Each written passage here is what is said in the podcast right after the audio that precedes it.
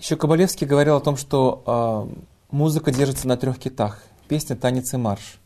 Что касается танцевальной музыки, э, вообще мне кажется, что э, татарский слушатель, он очень консервативен, в принципе. Он всегда привык э, слушать то, что уже он слышал. Или что-то, что очень похожее на то, что он слышал. Это касается и песенной музыки, и особенно танцевальной музыки, потому что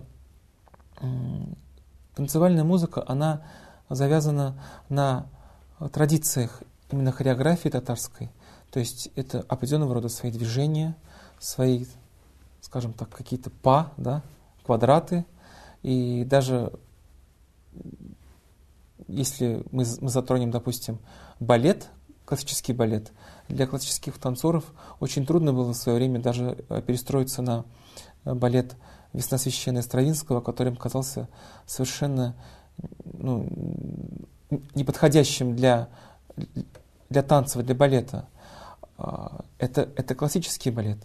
А фольклорный танец, который вообще насчитывает там много веков, э, то есть те движения, те, те формы, те танцы, которые уже Эм, возникли много лет тому назад, они, естественно, завязаны на музыке, и музыка еще сильнее эм, зацементирована вот этими движениями.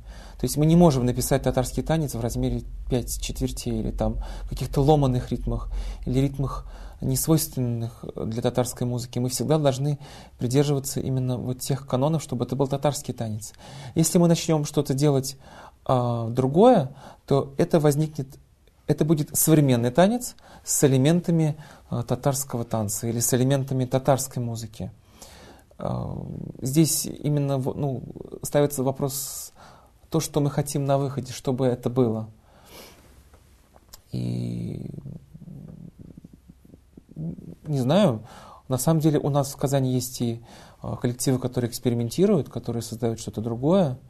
Э, не только такие традиционные танцы, ведь у нас есть и балет «Пантера», с которым я неоднократно сталкивался, и в нашем оперном театре есть какие-то эксперименты.